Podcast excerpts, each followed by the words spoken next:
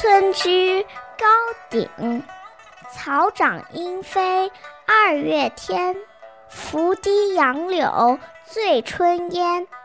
儿童散学归来早，忙趁东风放纸鸢。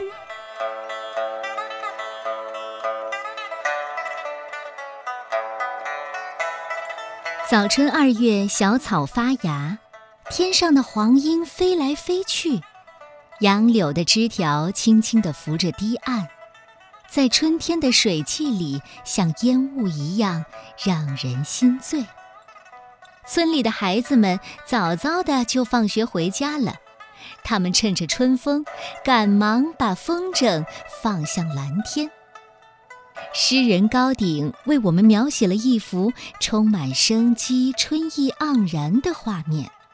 早春二月，草长莺飞，杨柳拂堤，孩子们兴致勃勃地放风筝，有景有人有事儿，有生活情趣。你有没有发现，柳树几乎成了诗人们最喜欢琢磨的春天景物？拂堤杨柳醉春烟，杨柳长长的枝条轻轻地拂扫着堤岸，好像在春天的烟雾里醉得直摇晃。一个“醉”字，写活了杨柳的娇柔和神韵。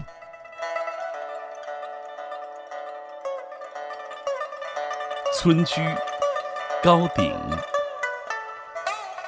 草长莺飞二月天。拂堤杨柳醉春烟。儿童散学归来早，忙趁东风放纸鸢。